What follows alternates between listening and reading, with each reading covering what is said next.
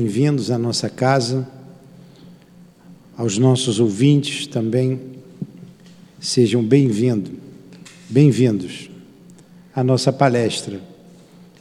É, esse mês de dezembro, nós deixamos de estudar o livro dos Espíritos para estudar as parábolas de Jesus, algumas parábolas. E hoje está a cargo da Eloá estudar a parábola do credor incompassivo. Vocês já ouviram falar do credor incompassivo? Então, hoje vocês ouvirão. É... Então, nós vamos fazer esse estudo. Alguns avisos eu darei. Nós estamos é, na penúltima semana para o nosso ano nosso ano, vamos dizer, letivo. Mas as palestras continuarão. Então, a semana que vem a gente ainda tem os estudos, nós temos os estudos das obras básicas, os estudos das obras de Leon Denis, de André Luiz, da Dona Ivone. Continuaremos semana que vem. É, sábado, a gente encerra nossa, o nosso trabalho junto à obra social. Aí nós faremos o Natal das mães, das crianças, aqui em nossa casa, no próximo sábado, dia 18. A atividade delas será normal, terão a evangelização normalmente, mas depois tem ali a, o fechamento do ano, com as bolsas que vocês compraram e trouxeram, a roupinha, os chinelos, enfim, que o Papai Noel vai entregar às crianças. Mas elas estudarão sobre Jesus. Né? O Natal é de Jesus, não é de Papai Noel. Mas a gente sempre dá uma lembrancinha, né? E elas gostam, a gente vai fazer a festinha delas. Então, também elas estudarão sobre Jesus e nós aqui, normalmente, a reunião pública de 10 às 11 horas, paralelo a isso, o encerramento da nossa obra social. Aí, na outra semana, a gente só vai ter a reunião pública, as reuniões públicas, às quartas e aos sábados. É, o comentário do Evangelho, nós estamos estudando Cristo Consolador, ficará a cargo da Conceição. É, graças a cargo da Conceição. Então vamos lá. A gente vai então ler a página de harmonização, que é o capítulo 6, o Cristo Consolador, o item 3 e 4. Então a gente lê essa página, faz a prece, aí vamos ler aqui sobre o, a, a parábola e passar para Eloá comentar. Então vamos lá. O Consolador prometido. Se me amais, observai os meus mandamentos. E eu rogarei a meu Pai, e ele vos enviará um outro consolador para que fique eternamente convosco o Espírito de verdade, que o mundo não pode re receber, porque não o vê e porque não o conhece. Vós, porém, o conhecereis, porque ele ficará convosco e estará em vós. Mas o Consolador, que é o Santo Espírito, que meu Pai enviará em meu nome, vos ensinará todas as coisas e vos fará recordar tudo o que vos tenho dito. João 16. Aí o item 4 vem o comentário de Kardec. Aí vou deixar a cargo da Conceição para comentar. Então vamos fazer a nossa prece. Em primeiro lugar, queremos agradecer a Deus, a vida, a Jesus por estarmos aqui, a Allan Kardec, agradecer aos bons espíritos que nos trouxeram a doutrina espírita como norte para as nossas vidas. Rogamos ainda, Senhor, que abençoe esse momento de estudos, de reflexão, que inspire a nossa irmã Eloá e nos ajude na compreensão do texto que será estudado nesta tarde.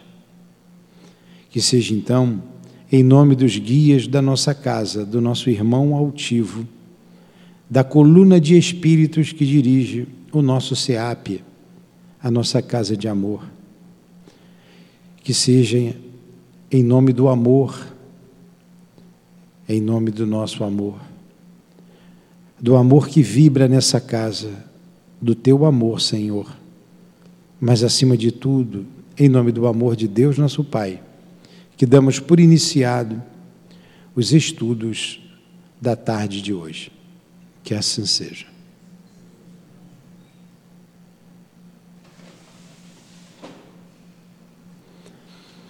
Então vamos lá. Para quem não conhecia a parábola do credor incompassivo, que quando eu perguntei uma porção de rostinho fez assim, né? Vamos lá. Está no Evangelho de Mateus, capítulo 16, versículos 21 a 35.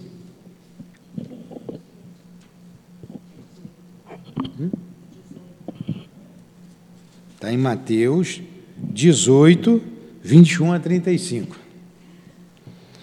Então, Pedro, aproximando-se de Jesus, lhe perguntou: Senhor, quantas vezes pecará meu irmão contra mim, que lhe hei de perdoar? Será até sete vezes? Respondeu-lhe Jesus: não te digo que até sete vezes, mas até setenta vezes sete vezes. Por isso, continuou Jesus, por isso o reino dos céus é semelhante a um rei que resolveu ajustar contas com seus servos.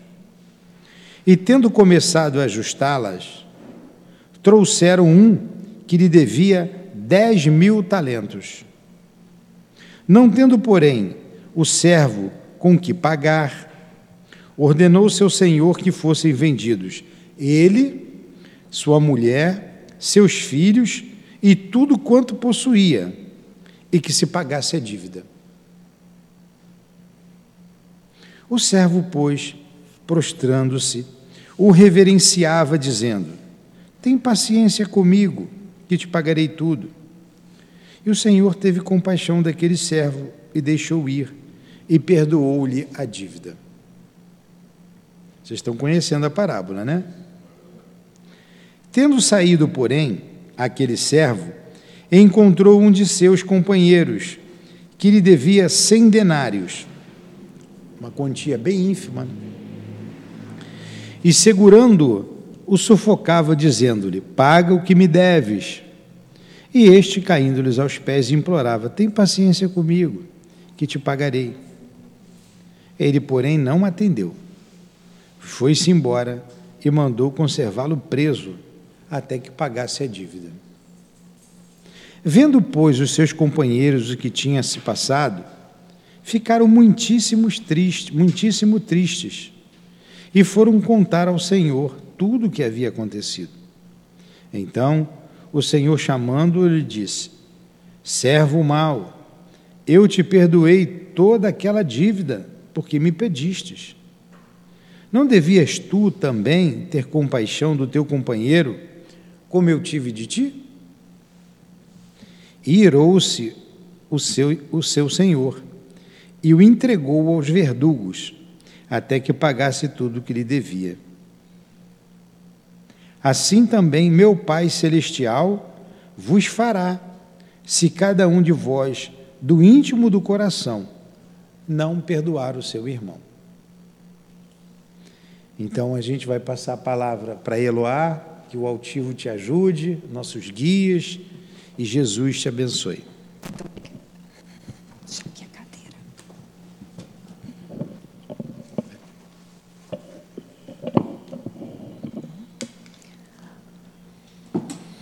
Boa tarde a todos. Que nossas primeiras palavras sejam sempre de agradecimento a Deus, à equipe diretora espiritual e material dessa casa de amor, e que vocês todos possam sentir os seus guias lado a lado com vocês nesse momento em que todas as nossas preocupações, todas as nossas vamos dizer assim, pens nossos pensamentos complicados aqui vão ser cuidados e tratados por todos esses espíritos que aqui se encontram. Como nosso companheiro falou, né, parábola do credor incompassivo. Parece que a gente não conhece, porque esse título é que Caibar utilizou, né? E lá, aqui no Haroldo Dutra e também na Bíblia de Jerusalém, eles colocaram o título Parábola do Devedor Implacável, que na verdade é a mesma coisa. Então, lembrando lá que os estudiosos né, do Evangelho relatam que essa questão de título, capítulo, versículo, é uma questão puramente didática. Né? O que vai importar ali vai ser o conteúdo. Então, foi feito lá um consenso entre eles, e aí eles colocaram a questão dos, dos, capítulos, dos versículos, e alguns optaram por alguns títulos, outros não, não colocam. Mas essa palavra, como o nosso companheiro comentou, é uma velha conhecida nossa, porque afinal de contas, ela está no capítulo 11 do, do Evangelho segundo o Espiritismo, cujo título é Amar o Próximo como a Si Mesmo, lá no item 3. Só que aqui Kardec não colocou o título. E aí a gente para para pensar, né? Credor incompassível. Então, a gente sabe que credor é que tem crédito né, com alguém, devedor que está devendo. Nosso companheiro aqui era credor e era devedor ao mesmo tempo. Né? Incompassivo, sem compaixão. Está bem clara aí a parábola. Né? E aí, Jesus se utilizando dos elementos né, comuns ao povo ali, sempre buscava os exemplos dessas histórias para que pudesse ser passada essa mensagem. Que aqui no caso é o que que a gente está percebendo? A mensagem do perdão. E aí ele coloca lá, né? Mas o interessante que antes de começar a contar a parábola, Caibar coloca um pedacinho aqui, uma situação, né? Uma situação que aconteceu ali, que Pedro chegou para Jesus e perguntou para Jesus: Ah, Senhor, quantas vezes pecará o meu irmão contra mim que lhe hei de perdoar? Será até sete vezes? Porque tinha essa questão de perdoar até sete vezes lá né, no Antigo Testamento, que também é um número simbólico que quer dizer o quê? Muitas, muitas vezes, muitas coisas. E Jesus disse o quê? Não te digo que até sete vezes, mas até setenta vezes sete vezes. Ah, então tá fácil, né? 490 vezes cada ofensa, mas não é, né? É esse número aí, infinitas vezes. Interessante a gente reparar que quando Pedro chegou para Jesus para perguntar, ele não perguntou quantas vezes eu posso ser perdoado. O que, que ele perguntou? Quantas vezes pecará o meu irmão contra mim. Afinal de contas, eu sou tão bonzinho, não é isso? Então a gente, quando pensa em perdão, o que, que a gente pensa? Ah, eu preciso mesmo perdoar aquelas pessoas, né? Eu preciso perdoar Fulano, perdoar Beltrano, porque a gente se sentiu ofendido. Claro que, como a gente viu aqui, né, o Senhor perdoou, né? O servo que tinha pedido o quê? Tinha pedido apenas uma prorrogação, um prazo maior, mas como esse rei é um rei muito bondoso, perdoa as dívidas. E aí ele saiu logo depois e encontrou aquele que devia a ele uma quantia infinitamente menor. O, o editor aqui, nesse livro, no Parábolas, ele coloca uma notinha só para a gente ter uma noção né, dos valores. Né? Ele, ele colocou aqui que 10 mil talentos, cada talento valeria 1.890 em moeda brasileira. Né? Então, 10 mil talentos era a soma de 18 milhões e 900 mil cruzeiros. Isso é uma pesquisa que, que o próprio editor fez e colocou nessa edição, que é uma edição de janeiro de 2000. Tá? É só para a gente ter uma noção que Jesus, quando contou essa parábola, quis colocar uma, uma coisa bem discrepante né, para dizer que quantas vezes nós somos perdoados em coisas muito maiores e a gente nem se apercebe. E aí, quando a gente tem né, ali aquela dívida, uma pessoa está devendo a gente um valor muito menor, o que, que a gente faz? É? Como o nosso companheiro aqui. Ele, em momento nenhum, mostrou compaixão, em momento nenhum, ele se lembrou. E é interessante também que os companheiros dele né, colocou, é, viram né, o que tinha passado e ficaram muitíssimos tri tristes e foram contar ao Senhor o que, que ele tinha feito. E o Senhor foi né, e se irou contra ele. Né? Mais uma vez, essa essas figuras utilizadas aí são pertencentes, pertinentes ao imaginário do povo da época, que ainda tinha aquela ideia de Deus ainda de castigar, de Deus severo. Mas quando a gente começa a pensar, qual é o nosso maior juiz? Onde está a lei de Deus? Está na nossa consciência. Né? E aí quando lá Jesus recomenda né, também que a gente fosse se reconciliar com nossos adversários, né? O que, que ele colocou lá? Reconciliai-vos com vossos adversários enquanto está a caminho. Né? O mais interessante que a gente vê aqui é como que a preocupação de Kardec, né? quantos capítulos, quantos itens falando sobre essa questão do perdão. E lá no capítulo 10 do Evangelho segundo o Espiritismo, os bem-aventurados que são misericordiosos, no item 7, o sacrifício mais agradável a Deus. É aquela parte em que Jesus fala, né? Portanto, se estáis para apresentar a vossa oferenda ao altar, e vos lembrardes de que vosso irmão tem qualquer coisa contra vós, deixai a oferenda aos pés do altar e ide primeiro reconciliar-vos com vosso irmão depois voltai para fazer a vossa oferta. Aí a gente começa a pensar, né? O que, que isso tudo tem a ver com a gente da vida de hoje? O que, que isso tem a ver com a nossa vida? Porque o ensinamento de Jesus é para o espírito imortal, é um ensinamento eterno, é um ensinamento que a gente tem que Claro que ler, estudar, saber tudo da época é muito bom, porque a gente vai entender, até porque né, a gente vê lá os manuscritos gregos, né, foram escritos, claro, como eu falei, em gregos, mas a maioria dos evangelistas era, não era grega, era, era, eram judeus, eram hebreus. Né? E tinha um pensamento voltado, o oriental tinha um pensamento voltado de uma forma diferente da nossa. Né? então, se a gente for interpretar muitas coisas em sentido literal, fica um pouco complicado. Mas quando a gente começa a jogar, né? E aí, como é que é? Será que sou eu mesmo que vou ter que estar toda hora perdoando? Por que, que eu tenho que estar perdoando? Porque eu me senti ofendido, né? Será que Jesus perdoa? Deus perdoa? Não precisa, não se sentiu ofendido. Então, se nós ainda estamos precisando desse ensinamento sobre o perdão, é porque nós ainda nos sentimos ofendidos. Mas, claro, nós somos espíritos ainda em evolução, rumo à perfeição. Né? Ninguém está querendo aqui né, que nenhum santo, nenhum espírito puro está aqui. O único que esteve aqui na terra entre nós foi o Cristo. E deixou esse exemplo, está claro lá no livro dos Espíritos, o guia e modelo da humanidade. E aí a gente continua pensando: nossa, vou fazer o estudo sobre o perdão, né? Por que será? Por que será que eu tenho que pensar sobre isso?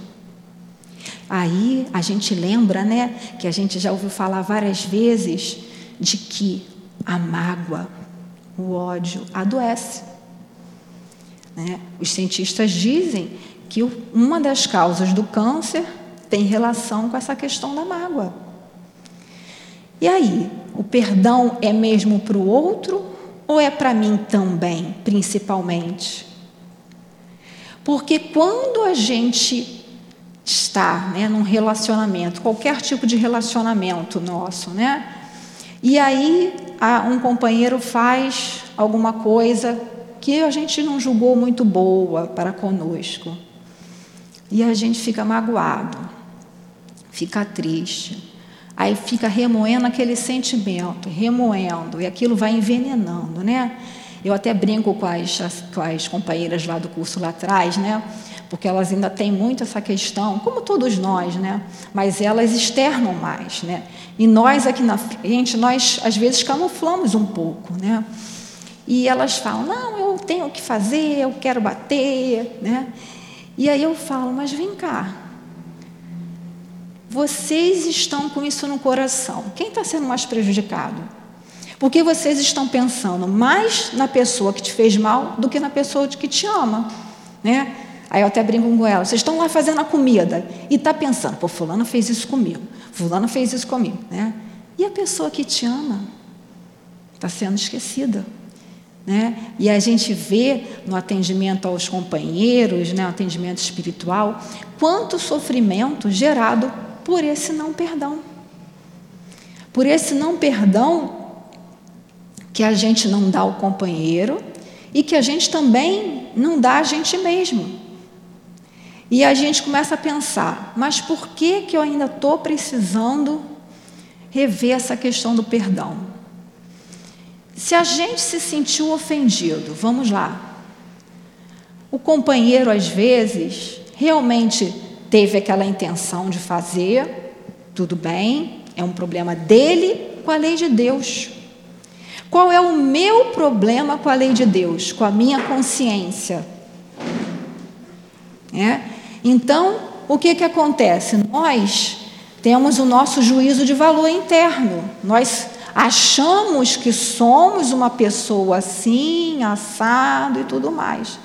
E aí, muitas vezes, queremos que aquele companheiro que chega para travar relacionamento conosco, seja ele qual for, tem que ter um comportamento X. Quando às vezes ele não está ainda no momento evolutivo que eu já estou.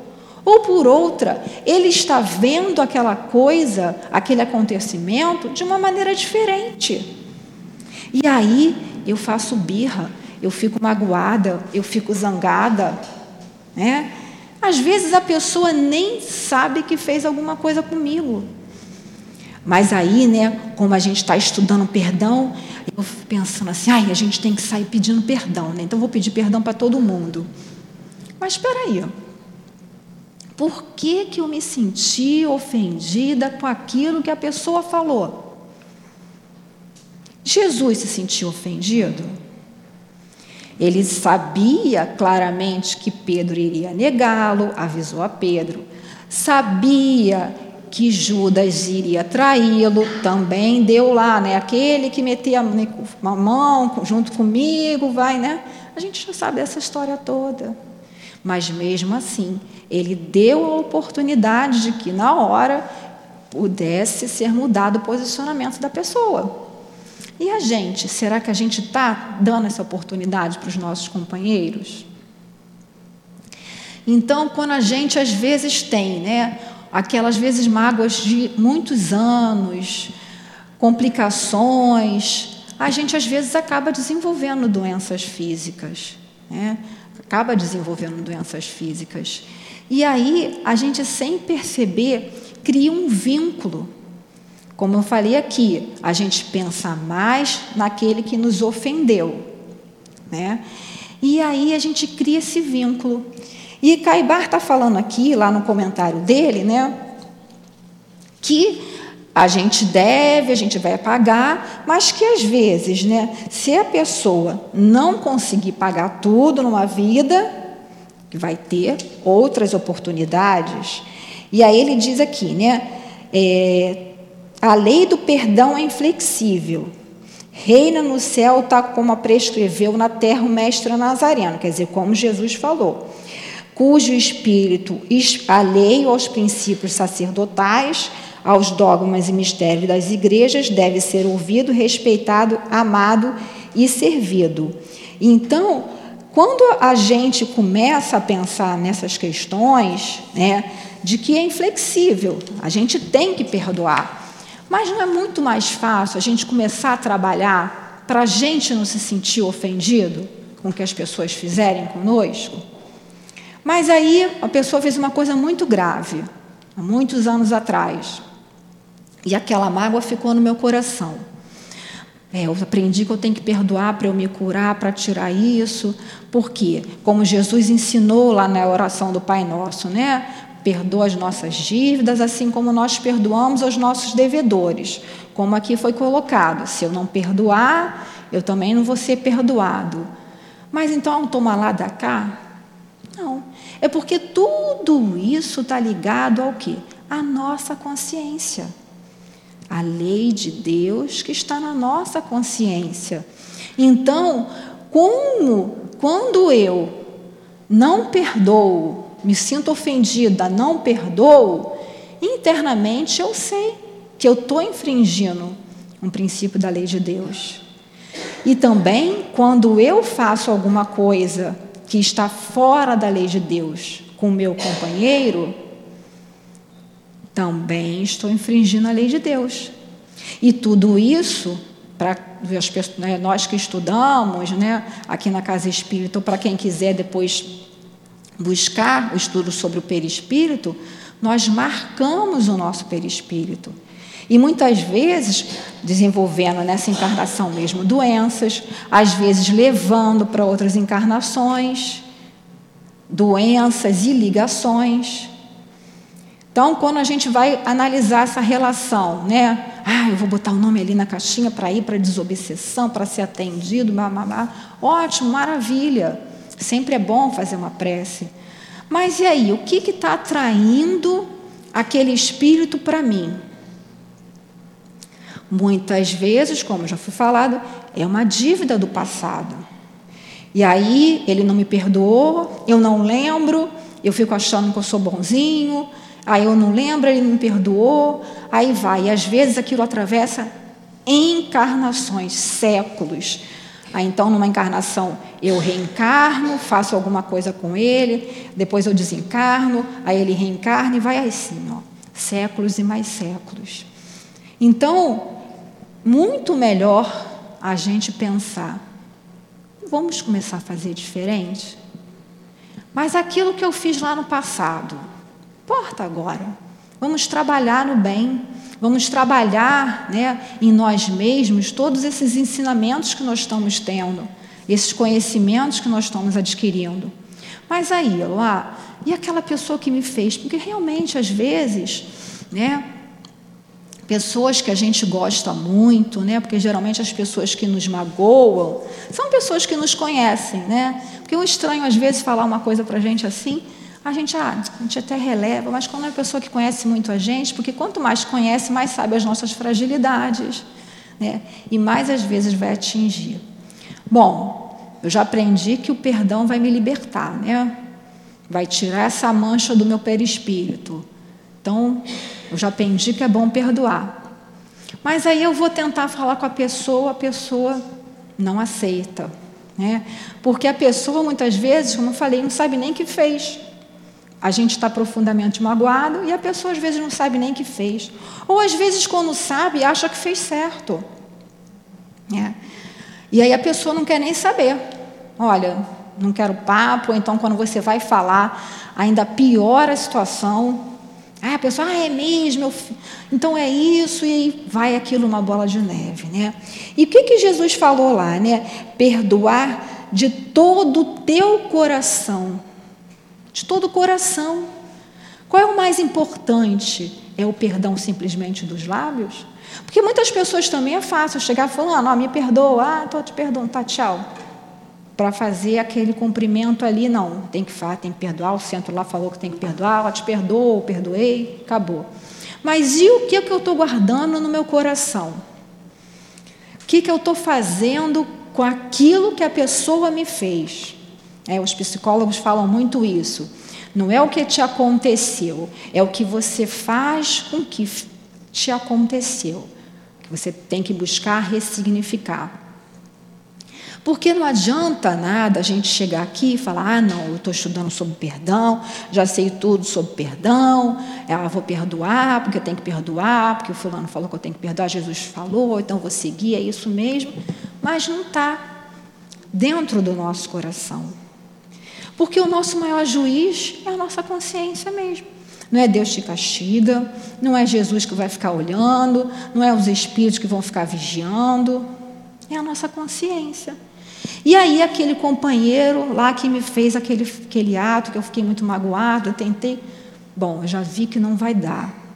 Se eu falar para ele, mas não preciso falar, não é meu? Eu tenho que tirar essa mágoa do meu coração e falar assim: Senhor, me ajuda, porque é difícil, gente. A gente sabe que é difícil, né? Tanto é que temos um farto material na doutrina espírita sobre isso. Tanto é que Jesus falou na oração do Pai Nosso, tanto é que foi o último ensino que Jesus deixou antes de desencarnar, né? né? Pai, perdoa-lhes, porque eles não sabem o que fazem. Porque ele sabia que nós éramos crianças espirituais. Então, nós que já temos um pouquinho mais de conhecimento, né, estamos aqui. Não somos santos. Ninguém está dizendo que tem espírito ou tem algum espírito por aqui. Não tem, né, como a gente já falou. Mas a gente vai buscando dia a dia. É um trabalho lento, é um trabalho cuidadoso, é um trabalho interno.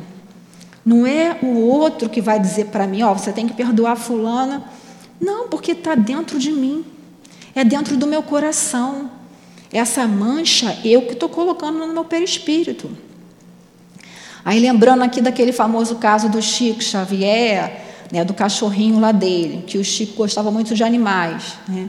E ele tinha um cachorrinho lá que ele pegou, o cachorrinho tinha um problema, né, tava, não sabe se tinha sido atropelado o cachorro, quem conta a história não sabe. Mas ele cuidava daquele cachorrinho lá. Então ele chegava lá da, do centro espírita, onde ele psicografava, atendia as pessoas até três horas da manhã.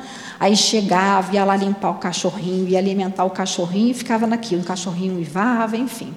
Até que certo dia ele acordou lá e viu que o cachorrinho tinha desencarnado lá, morrido, né? E aí ele ficou muito triste, chorou. E depois ele veio descobrir que uma né, companheira lá, depois a gente veio saber que é. Alguns falam que é vizinho, outros falam que era irmã dele mesmo, mas não importa. Uma companheira lá que gostava muito dele falou: Não, Chico, fui eu que dei o veneno, porque para que você parasse de sofrer, porque eu vejo que você chega tão cansado do trabalho, você ainda tem tanto trabalho para fazer, e esse cachorrinho, coitado, já estava aí, assim, né? E na hora o Chico ficou respirou fundo, não respondeu nada, né? Porque ele era bondade em pessoa. E passado, foi passando um tempo, ele continuou no trabalho, levando a vidinha dele. De repente, Emmanuel aparece na frente dele. Chico, ó, não está dando não, nós não estamos conseguindo nos aproximar de você. Estou falando assim na minha linguagem, tá, gente? Porque você está com uma mancha aí no coração e a gente não está conseguindo trabalhar com você, resolve esse problema aí. Mas como é que eu vou resolver? Você vai buscar saber o que a pessoa mais gosta, mais quer. Ah, como assim? A pessoa me faz uma coisa, mata o meu cachorrinho e eu vou ainda procurar saber o que ela mais quer. Aí o Emmanuel fala: Chico, a receita não é minha, a receita é de Jesus. Aí, ah, então segui. Aí Chico descobre que ela queria muito, né, naquela época, uma máquina de costura. Né? E ele, Chico era o que? Era um funcionário lá da, da, da não lembro do, do, da prefeitura lá, ganhava muito pouquinho, né? era salariado, e era muito caro, ele se esforçou, fez lá em prestações, enfim, deu para a companheira. Quando ele deu para a companheira, a felicidade dela foi tão grande que saiu do coração dela um fluido, né, um jato fluido, que foi direto no coração do Chico. E o Chico já estava desenvolvendo um problema do coração por conta daquela mágoa. Né? Então, o primeiro passo é a gente admitir, não, eu me senti ofendida, né? Eu me senti ofendida, vamos ver por quê. Será que tem razão? Será que está certo? Será que não está? Vou entregar para Deus. E buscar limpar do nosso coração. Buscar recurso, né? Como está aqui no livro dos Espíritos, né? Kardec perguntou aqui, na questão 886, qual o verdadeiro sentido da palavra caridade, assim como entendia Jesus? Aí a gente fala, ah, é é, realmente, caridade, a gente dá as coisas materiais, a gente fala. Tem também essa parte, a caridade material. E aí os espíritos respondem: benevolência para com todos, indulgência para as imperfeições dos outros e perdão das ofensas. Então, perceberam como é que é uma gradação? Benevolência, indulgência, perdão. Então, é um processo lento, sim, é difícil, mas qual é o primeiro passo? É benevolência, né? Procurar compreender que é, aquele meu irmão está em dificuldade, né? aquele meu irmão ainda não entende, ou eu mesmo que estou entendendo errado, estou me sentindo magoada. Fazer como Santo Agostinho recomenda naquela questão 909, né? Analisar no final do dia, né?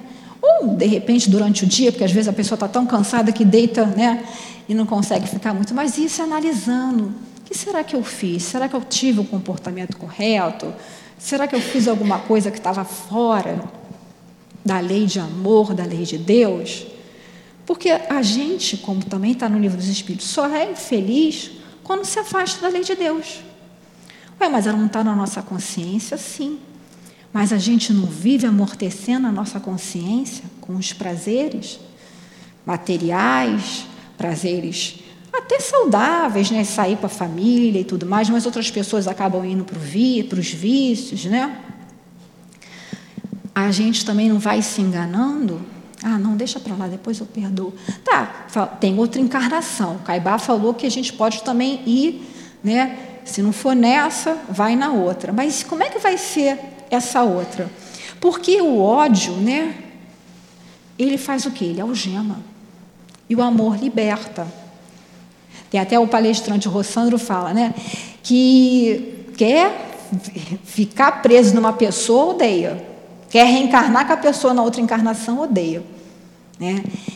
Mas vai reencarnar numa condição que de prisão.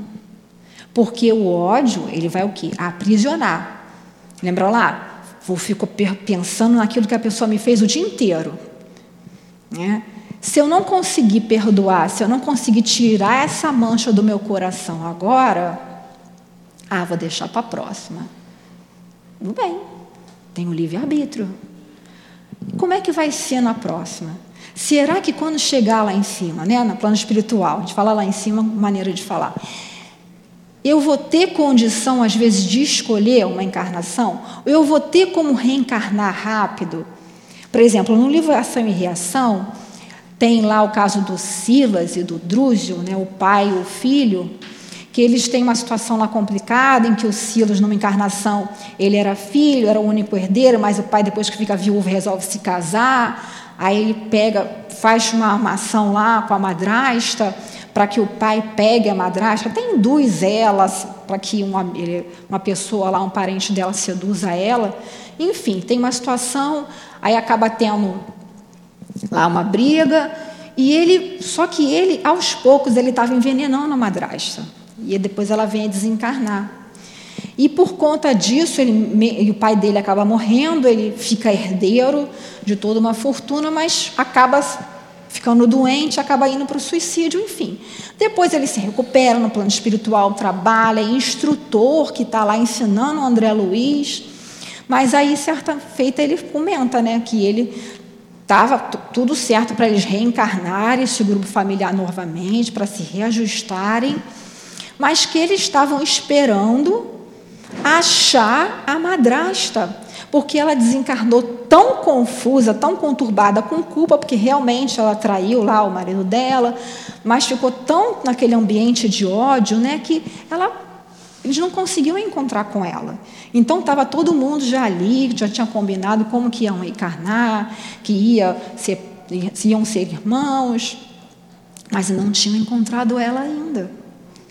Então, olha só, às vezes, esse nosso ato de deixar para uma próxima vida não é uma coisa tão simples assim. Né? No, no, a Dona Ivone, do Amaral Pereira, no livro Recordações da Mediunidade, ela relata na introdução que o livro Recordações da Mediunidade, ele, esse livro Recordações da Mediunidade e o livro Devação no Invisível, são dois livros que falam, não conta histórias, romances não. Falam sobre a prática mediúnica dela, as vivências dela. E ela diz né, que, que muitas coisas ela poderia relatar ali, de muitos sofrimentos que ela passou, porque teve uma vida de muito sofrimento, por conta de um passado todo, onde o não perdão dela e de outros personagens complicaram a história toda, né? Porque naquele livro, Nas Voragens do Pecado, ela era a personagem Ruth Carolina. E o Luiz de Narbonne era um personagem que ele era o capitão da fé. Então ele era lá da Igreja Católica, e naquela época da Inquisição, aí foi naquela noite de São Bartolomeu, matou a família dela toda, ela não estava na casa, matou a família dela toda. Então ela jurou que ia se vingar, jurou vingança dele, assumiu uma outra identidade, fez toda uma trama, ele se apaixonou pra, por ela, eles se casaram, só que ela acabou se apaixonando por ele também. É uma história muito bonita, né? Quem Assim, eu sou muito apaixonada pelos romances do Dona Ivone, porque são romances que realmente de coisas que aconteceram. Nesse caso, até ela essa personagem. Depois, ela vai relatar até nesse livro aqui, recordando recordações da mediunidade. E também no livro Leila, que não é de autoria dela, porque ela já tinha desencarnado, mas que aquela questão do amor e do ódio, como que detonou uma série de sofrimentos para ela e para as outras pessoas envolvidas. Que aí na outra encarnação, Cavaleiro de Numier, ele reencarna como Henri de Numier, ela reencarna como Berthe de Somerville. E aí, como ela tinha, nessa, né, depois de uma trama com a, com a rainha lá, ela, ela, ele acaba sendo assassinado, né? E aí o pai dele, que era o pai adotivo, oi? Isso, obrigada, Catarina de Médicis. Ela acaba, ele, o pai dele, o pai adotivo, acaba ficando com muito ódio dela, assim, né? Fica chateada, desencarna, aí ele reencarna novamente como pai do Henri de Lumière. E nessa, no Cavaleiro de Lumière, ele acaba se suicidando por causa dela. E aí o pai dele fica com um ódio tremendo dela e começa a, é, ele desencarna e aí ela reencarna novamente no terceiro, que é o drama de Bretanha, e começa a obsidiar ela. Vocês veem como a questão de um não perdão né, atravessou aí gerações. Né? Então, tudo isso que a gente tem notícia, né, que trazem para a gente, tudo que a gente vai vendo, são o quê? São espíritos benevolentes que se expuseram. Né? Ela não tinha necessidade de falar nem que ela era, era ela, mas para que a gente visse como que nós somos e como que nós podemos melhorar. E aí, depois de vários sofrimentos em outras reencarnações, na última que culmina com o livro Leila, ela no plano espiritual, ela decide né, ter uma essa encarnação redentora, que ela como Dona Ivone. Aí, lá no, no, na introdução, ela diz assim, numa parte, né? Poderíamos, pois, aqui relatar também as recordações do que foi o amargor das lágrimas que choramos durante as provações, as peripécias e humilhações que nos acompanharam em todo o decurso da presente existência e os quais a doutrina espírita remediou e consolou.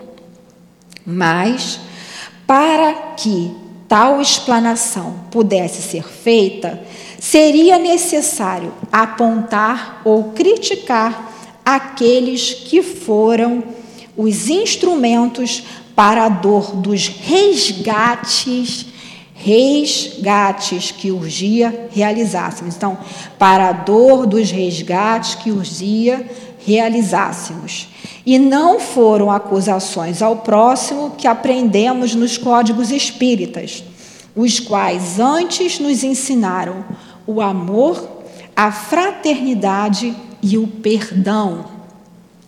Encobrindo, pois, as personalidades que se tornaram pedra de escândalo para a nossa expiação e olvidando os seus atos para somente tratarmos da sublime tese espírita, é o testemunho do perdão que aqui deixamos, único testemunho ao demais que nos faltava apresentar e o qual os nossos ascendentes espirituais de nós exigem no presente momento. Porque esse livro ela, foi, ela escreveu em 1966, então ela já tinha um tempo na mediunidade. Então, olha lá, então, dos resgates que urgia realizássemos. Então a gente vê, quando a gente comete um ato com uma pessoa, aí a gente desencarna, às vezes ninguém descobre, né? Hum, muitos crimes não são descobertos, mas aquela pessoa, aquela vítima ficou com ódio de mim, ficou ligado a mim. Eu marquei também meu perispírito e aí vai, reencarna novamente. Aí, só que aquela pessoa, às vezes, se evangelizou, se melhorou, me perdoou. Mas eu fiquei com aquilo dentro de mim. Eu tenho que ressarcir aquilo ali com a lei de Deus. Porém, como foi colocado aqui, né? Como Jesus colocou, é necessário que o escândalo venha, mas ai daqueles por quem vem o escândalo.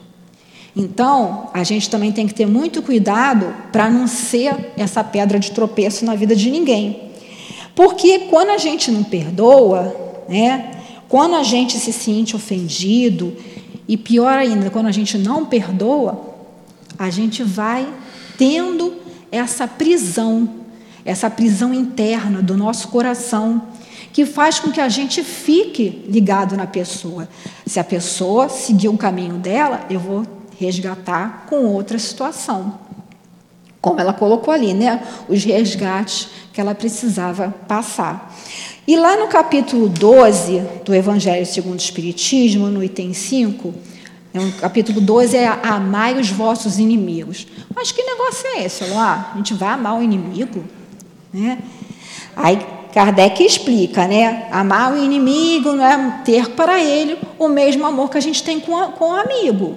Porque até da questão da fluídica a gente não vai ter aquela confiança, né? Vigiai e orai. Mas é a gente não ter aquele ódio, é a gente, como eu falei lá, limpar o nosso coração. Poxa, olhei para né, olhei para fulano, não gostei não me deu coisa boa. Ah, deve ser coisa de. O espírita que tem essa mania. Deve ser coisa de outra vida. Pode ser mesmo, né? Às vezes não, às vezes ele fez uma coisa que eu não achei legal. Né? Só quem vai saber são os guias espirituais. Ou quem tem evidência, né? quem tem essa coisa da mediunidade mais apurada. E aí, o que, que Kardec recomenda aqui? Né? Nos inimigos desencarnados o espírita ainda tem outros motivos de indulgência para com os seus inimigos. Antes de tudo, ele sabe que a maldade não é o estado permanente do homem, que ela advém de uma imperfeição momentânea. E que assim, como a criança se corrige dos seus defeitos, o homem mau um dia reconhecerá os seus erros e se tornará bom. Então, a gente tem que sempre estar tá lembrando né, que fomos criados simples e ignorantes, cada um vai ter o seu momento evolutivo, aquele companheiro às vezes está no momento dele, né? eu estou achando que ele tem que agir de uma maneira, mas às vezes ele ainda não compreendeu, eu também às vezes não sei tudo, não é isso? Porque às vezes a gente tem essa questão, né? a questão do orgulho. Ah, eu sei tudo. Né? E aí, quando a pessoa vem falar uma coisa diferente para a gente, a gente fica, poxa, né? E aí se magoa ou cria uma situação. Então, a gente, nós somos aqui ainda, muitas vezes, crianças espirituais. Então, como a, como a criança se corrige do seu defeito? A gente está aprendendo. A cada dia, né, a gente vai aprendendo, a gente vai exercitando e a gente vai fazendo esse trabalho interior conosco. Né? Que o primeiro é a gente estar tá se lembrando, somos todos filhos do mesmo Pai. Deus é infinitamente justo e bom. Diz lá no livro dos Espíritos a primeira questão: que é Deus, inteligência suprema, causa primária de todas as coisas. Então, tudo tem uma razão de ser. Pode o companheiro ter feito uma coisa muito séria comigo, uma injustiça, mas eu não sou injustiçado, senão Deus não seria justo. Alguma condição eu permiti, seja em outra vida ou nessa mesma, para que esse fato acontecesse. É. Ai, quando eu não vejo causa nenhuma, eu não fiz nada, eu sempre fui boa para todo mundo, mas aí a pessoa, logo aquela pessoa que eu tanto ajudei, me fez aquilo ali. Né? Aí a gente vai lá no capítulo 5, bem-aventurados aflitos, causas anteriores das aflições. Né? Às vezes está em outras vidas. Mas o importante não é a gente ficar se preocupando com isso, é a gente buscar internalizar esse amor. A gente buscar internalizar que, poxa, aquele companheiro ali está no momento dele, né? Eu é que tenho que usar a minha razão, o que eu já sei, e pensar assim: bom, se ele me irritou, me estressou na hora, mas depois chega em casa, abre o Evangelho, ora, faz prece pelos nossos inimigos. Lá no capítulo 28, final do Evangelho, tem um capítulo só das preces espíritas. Tem prece lá para os nossos inimigos e pelos que nos querem mal. Por quê, gente? Porque são pessoas que estão no momento ali ainda de aprendizado, como nós estivemos há um tempo atrás. E às vezes ele está cometendo uma falha que nós cometemos há bem pouco tempo e aquilo incomoda ainda muito a gente. Né? Tem até aquela musiquinha da evangelização, né? Quando a gente aponta o dedo para o companheirinho, né? para o coleguinha, tem três dedos apontando para a gente. Né?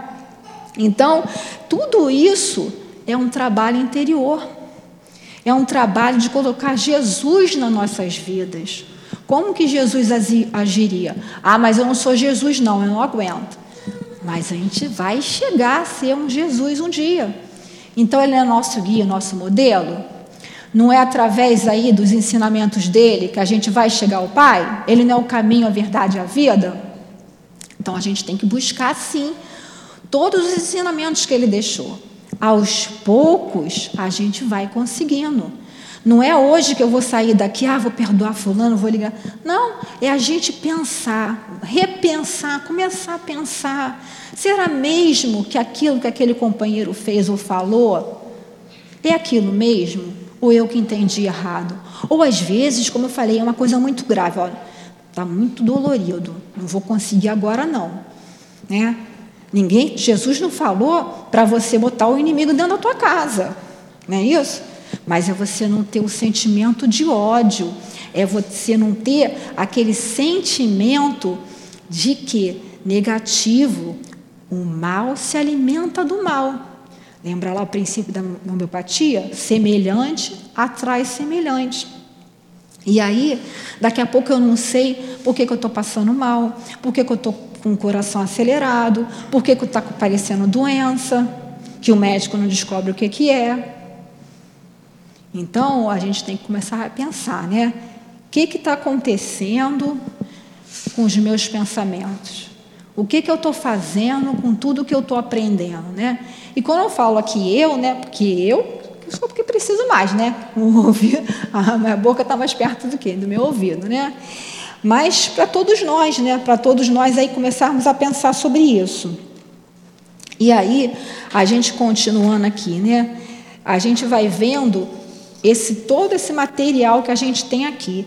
Lá no céu e inferno, no Código Penal da Vida Futura, que é uma parte bem interessante, que é como se fosse um código penal mesmo de, da lei, né? só que é da lei de Deus. Aí lá no artigo 7 Kardec coloca lá, né? Toda falta cometida, todo mal realizado é uma dívida contraída que deve ser paga. Se não for em uma existência, o será na seguinte ou nas seguintes, porque todas as existências são solidárias uma com as outras. É, e aí ele continua: aquele que paga uma dívida na existência presente não terá que pagá-la uma segunda vez, como Caibar colocou lá na explicação. E aí, continuando lá, o espírito sofre a pena das suas imperfeições, seja no mundo espiritual, seja no mundo corporal. Todas as misérias, todas as vicissitudes que se sofrem na vida corporal são resultado das nossas imperfeições expiações de faltas cometidas, seja na existência presente ou nas precedentes. Tudo isso que a gente já fez aqui. Então, a gente não tem que ficar preocupado em ficar tomando conta do outro. Senhor, eu estou muito magoada, aquilo me machucou muito. Tira do meu coração essa mágoa. O que o companheiro fez comigo, por que foi feito, só os guias sabem, só o Senhor sabe. Mas eu não tenho que ficar me preocupando com o que vai acontecer com ele, porque a lei de Deus está dentro da consciência dele também, como a gente viu aqui Kardec colocando. Todas as faltas, as imperfeições vão ser resgatadas nessa vida ou nas existências futuras. Então, a gente vai ter que se preocupar o quê? Conosco agora. O que, que a gente está plantando hoje para o nosso futuro? Esse trabalho do perdão é um trabalho de libertação. Para nós, em primeiro lugar, para o nosso próximo como consequência, mas para nós em primeiro lugar. E aí a gente lembra da questão do auto-perdão, né, que os psicólogos falam tanto. O que é auto-perdão? É a gente reconhecer que o que a gente fez né? A gente ó, vê, hoje a gente está sabendo, pô, fiz aquilo ali, não é certo, mas a gente na época não sabia. Hoje a gente já sabe. O que, que a gente pode fazer então para melhorar a nossa situação? Trabalho no bem. Trabalho interior, mas trabalho no bem. Porque no trabalho no bem a gente sai de dentro da gente mesmo. A gente vai tirando o foco dessa culpa, e a gente vai se curando, né? E para completar aqui, dá tempo? Acho já está na nossa hora. É só uma mensagem do livro Antologia Mediúnica do Natal, do nosso Chico, são vários espíritos, né? Para a gente estar tá aí já em clama nesse clima do Natal com Jesus, como nosso companheiro Newton falou. E é uma mensagem de Emmanuel que diz: O advogado da cruz. No mundo antigo, o apelo à justiça significava a punição com a morte. As dívidas pequeninas representavam cativeiro absoluto. Os vencidos eram atirados no vale imundo, nos vales imundos. Arrastavam-se os delinquentes nos cárceres sem esperança. As dádivas agradáveis aos deuses partiam das mãos ricas e poderosas. Os tiranos cobriam-se de flores, enquanto os miseráveis se trajaram de espinhos. Mas, um dia, chegou ao mundo o sublime advogado dos oprimidos. Não havia na terra lugar para ele. Resignou-se a alcançar a porta dos homens por uma estrebaria singela. Em breve, porém, restaurava o templo da fé viva na Igreja Universal dos Corações Amantes do Bem. Deu vista aos cegos, curou leprosos e paralíticos, dignificou o trabalho edificante, exaltou o esforço dos humildes, quebrou as algemas da ignorância, instituiu a fraternidade e o perdão. Processaram-no, todavia, os homens perversos, a conta de herético, feiticeiro e ladrão depois do insulto, da ironia, da pedrada, conduziram-no ao madeiro infamante, destinado aos criminosos comuns. Ele que ensinara a justiça não se justiçou, que salvara muitos não se salvou da crucificação, que sabia a verdade calou-se para não ferir os próprios verdugos. Desde esse dia, contudo, o sublime advogado transformou-se no advogado da cruz, e desde o supremo sacrifício, sua voz tornou-se mais alta para os corações humanos. Ele, que falava na Palestina, começou a ser ouvido no mundo inteiro. Que apenas conversava com os povos de Israel, passou a entender-se com as várias nações do globo. Que somente se dirigia aos homens de pequeno país, passou a orientar os missionários retos de todos os serviços edificantes da humanidade. Que importam, pois, no domínio da fé, as perseguições da maldade e os ataques da ignorância? O advogado da cruz continua operando em silêncio e falará a todos os acontecimentos, em todos os acontecimentos da terra, aos que possam possuam ouvidos de ouvir. Que a paz de Jesus permaneça em vossos corações, em vossos lares, em vossas vidas.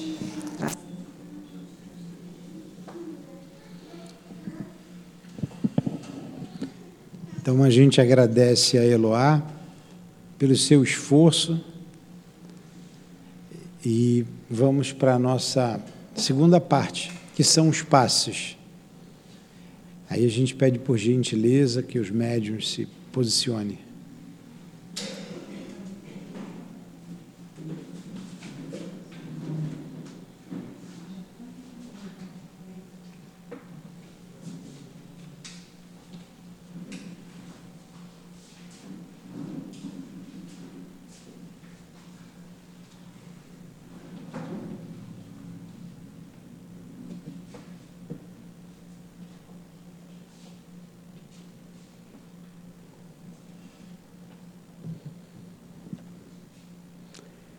Então a gente mais uma vez eleva o pensamento a Jesus, pedindo que Ele nos ajude, que Ele atenda às nossas necessidades físicas, às nossas necessidades espirituais, em nome do amor, em nome da misericórdia.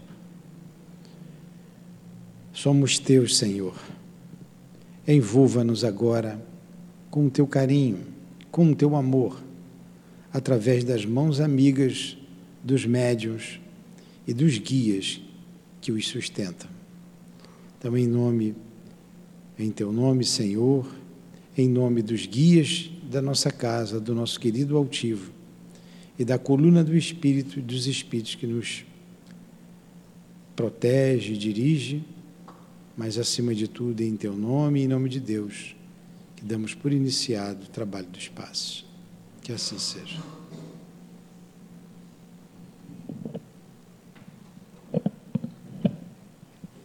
Meus irmãos, então Jesus nos promete um outro consolador.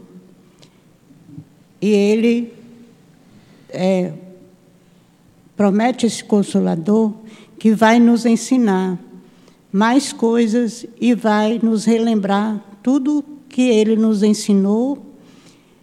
Então, se ele promete e fala que ele, que ele vai nos ensinar, esse consolador irá nos ensinar coisas novas e vai relembrar o que ele nos ensinou, é porque ele já sabia que nós iríamos esquecer a mensagem dele, nós iríamos esquecer os ensinamentos dele. E que ele também não pôde falar, ensinar todas as coisas para nós naquela época, porque nós não tínhamos condições de entender, não compreenderíamos.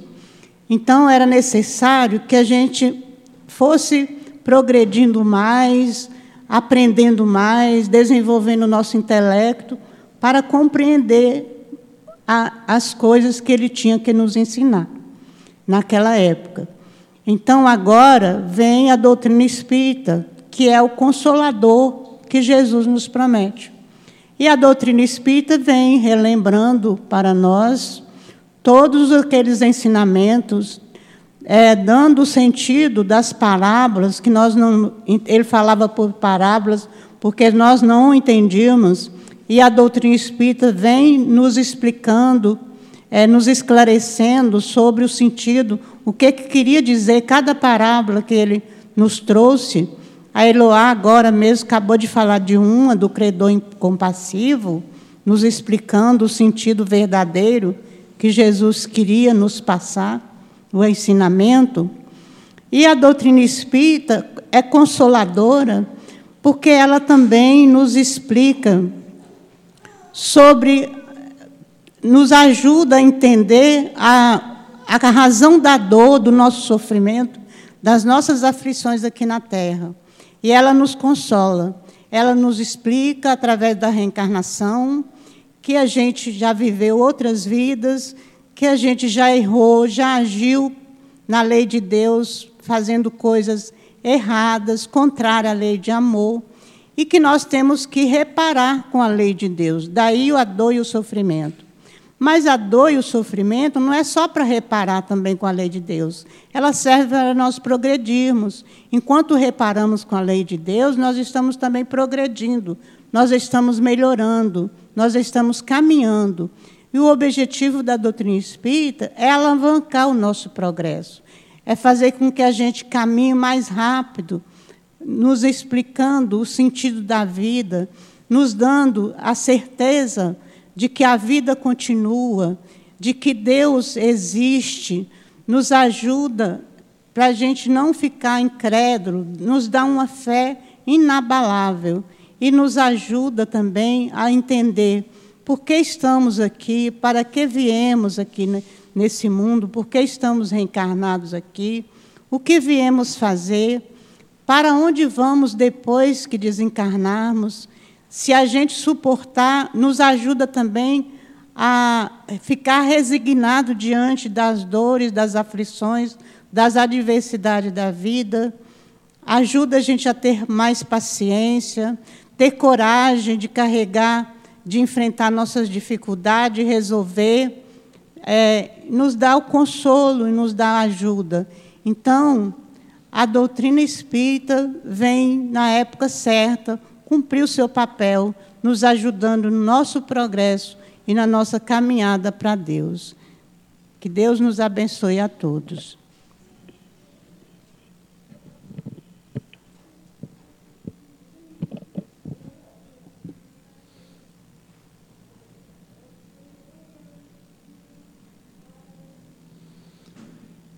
Obrigado, Jesus Obrigado, meu Deus, obrigado aos bons espíritos que aqui estão, por tudo que recebemos.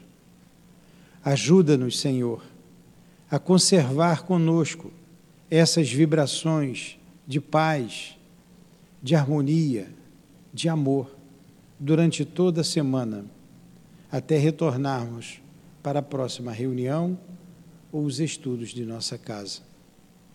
Que o altivo nos inspire sempre com a equipe dele, com a equipe de espíritos, com a coluna de espíritos que sustenta o nosso SEAP, a nossa casa de amor. Que seja então em nome do altivo, em nome da direção espiritual da nossa casa, que seja em nome de Leon Denis e de Allan Kardec, em teu nome, Jesus, mas que seja sempre em nome do amor, do amor que vibra nessa casa, do amor que devemos desenvolver em nossas almas, em nome do nosso amor. É que pedimos a devida permissão a Deus e a Jesus para encerrarmos a reunião da tarde de hoje. Que assim seja.